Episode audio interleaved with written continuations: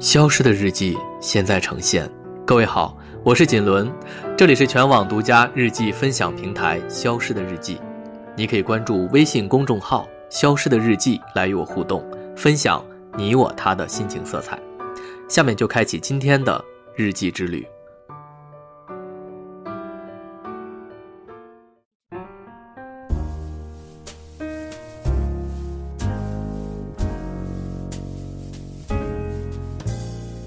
除了作家这个身份，村上春树先生还是一位翻译家，翻译过《麦田守望者》《了不起的盖茨比》《漫长的告别》等大家耳熟能详的经典作品。那么他是如何看待自己翻译家的身份呢？对于那些知名作家，他又是如何评价的呢？有着超强自律能力的他，对于现在与未来又是如何看待的呢？下面，锦纶与千宝。为您带来村上春树三天两夜长访谈的最后一天内容。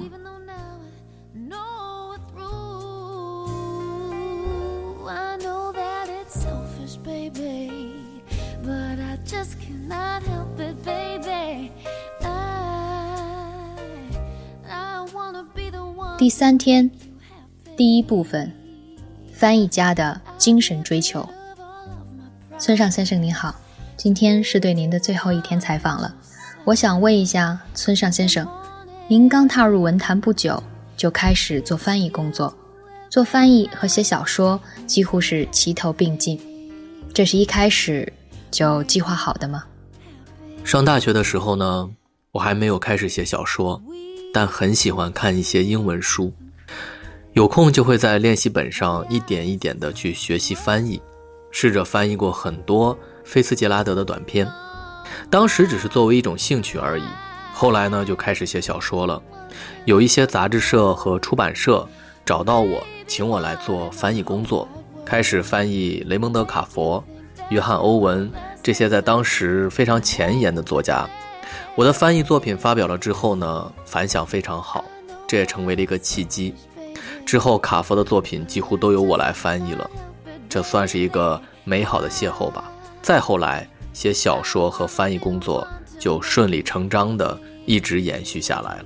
嗯，那在您已经成名以后，为什么还要坚持去做翻译工作呢？我觉得首先是敬意。对文学而言，尊敬之心非常的重要。如果没有对前辈作家的敬意，就写不了小说和文章。作家肯定要向别人虚心的学习，翻译家也是一样的，没有敬意就。做不了翻译，因为那是非常细致的工作。然后我认为翻译是一种学习，尤其是对于我来说，没有教我写文章的老师，也没有写作的朋友。通过翻译，可以学习更多的小说的构造。对我来说呢，就像学校一样。您翻译的大部分都是经典作品，会不会有人把你的翻译和其他人翻译的版本来做比较呢？呃，这个还是会有的。近几年我翻译过的作品，比如说像卡波特的《蒂凡尼的早餐》，钱德勒的《漫长的告别》，菲茨杰拉德的《了不起的盖茨比》等等，无论是哪一部作品，在我之前，优秀的译文肯定已经渗透到不同读者的心里了。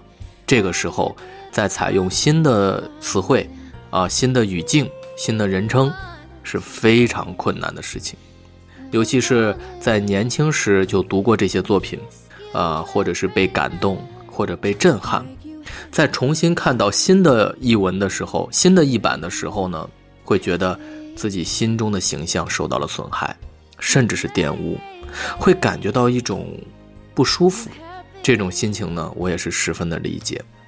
那这种情况会对您继续翻译工作产生什么影响吗？对我来说，推出经典作品的新译本，就好像是老鼠。去给猫脖子上去系铃铛一样，但是呢，为了新一代的读者，就必须有人要去做这件事。我之所以要去重新翻译经典，是因为深切地感受到，必须为第一次阅读这些作品的年轻人提供新的一本不可。因为语言是有生命的，是有年代性的。且不说翻译的好坏，就说现在去读五十年前的译文，肯定会觉得有些别扭。所以，就算有些人不喜欢我的翻译，我还是要去做这件事。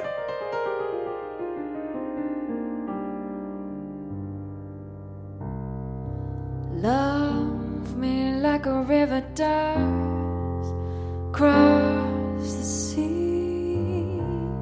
Love river does endlessly.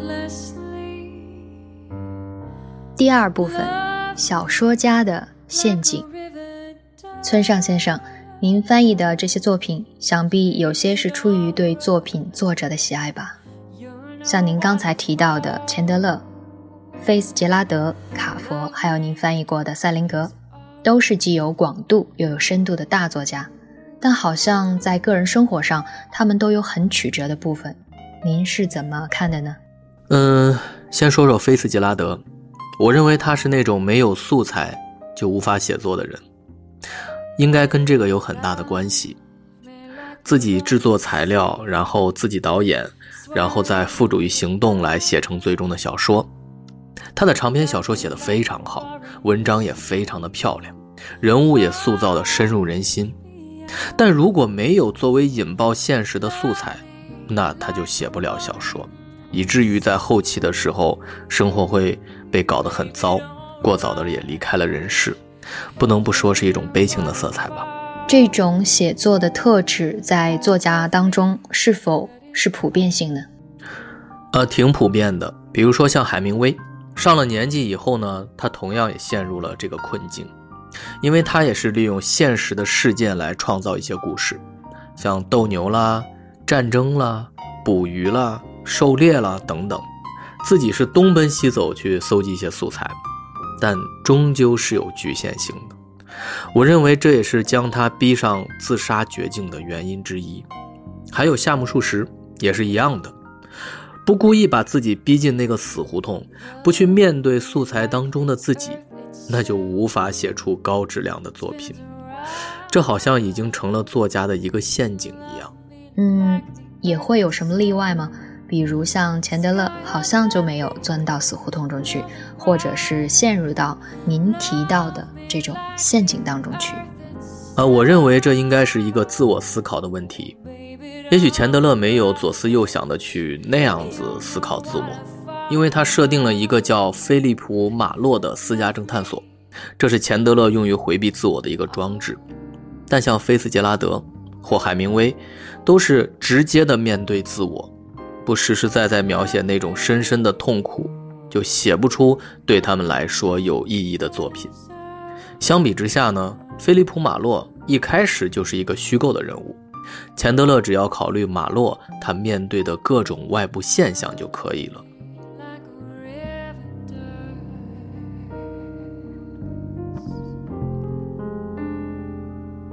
第三部分，六十岁后的人生。村上先生，您有没有以一个时间段为界，比如说十年，下一个十年您会如何考虑和打算呢？将来的事情，唯一能考虑的应该就是锻炼身体了吧？呃，因为锻炼身体呢和有节制的生活，就可以继续我的写作生涯。我已经年过六十岁了，对于六十岁以后还能有所精进的作家，嗯，我还是想象不出来的。比如说像托斯托耶夫斯基六十岁就去世了，菲茨杰拉德四十几岁就去世了，卡佛好像是五十多岁。所以将来会怎样呢？我真的是一无所知，只有怀着一种未知的脚踏实地，然后不断向前吧。嗯，那么坚持锻炼和有节制的生活，是否也是您创作的来源呢？就像之前我们所说的那些作家，他们的创作来源是另外的部分一样。呃，这并不是直接的创作来源，但的确是我的创作保障。算是后勤部门的工作吧。我跑了二十五六年的全程马拉松，每天坚持早睡早起，认真锻炼，合理饮食。在这方面能和我一样的作家，那恐怕是没有的。虽然这么一项一项的看呢，似乎还是有些刻板啊，但长期的坚持，确确实实能感到那种创作的精力和动力，这非常重要。我非常欣赏您的自律和对生活的态度，但对于作家来说，如此严谨的生活是否也缺少一些浪漫的气息呢？哈哈，这个我倒是觉得呀，能过上规律和严谨的生活，或许这才是最大的奢侈，才是你说的那种浪漫气息吧。前段时间呢，心血来潮，把毛姆的书重新看了一遍。他说道：“世上有的人是要等到灵感来访的时候才开始写作呢，那样就无法成为专业作家。”钱德勒也说过同样的话，他说：“即便一整天没东西可写，那不写也罢，也得在书桌前坐上一个小时，哪怕就是静静的坐着也可以。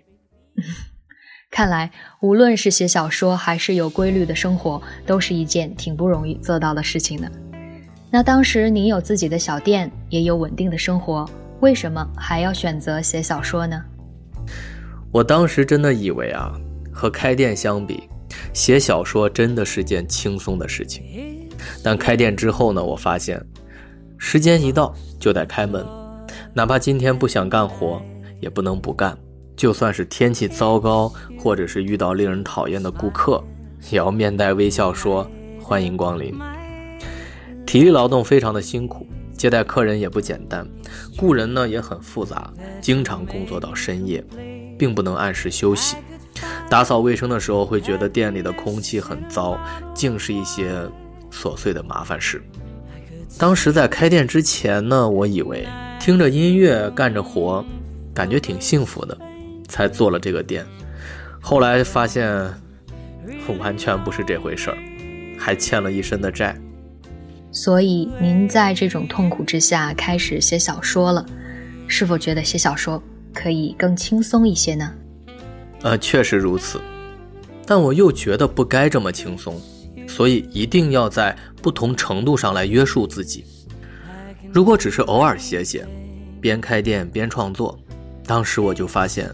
这样做是不行的，是不够的，是不会有任何的前途，更不可能写出宏大的作品。就像要成就一件事情，一定是全身心投入的。所以写小说有规律的生活，自然也不轻松，也不简单。但是生活太轻松，也许人生就完蛋了。确实如您所说，生活不易。即便如您一样成为知名作家。还是要努力认真的去生活。连续跟您聊了三天，非常非常感谢您，您给我和读者们很多的启发，让我们对您和作家的各个方面有了一个更深刻的了解。希望以后还能与您合作，也希望看到您更多更好的作品。再次祝您工作生活一切顺利，非常感谢您，村上先生。谢谢你，确实很不容易。你也辛苦了，非常感谢三天的访谈。最后，希望你和读者都能有一个自己理想的人生。谢谢大家。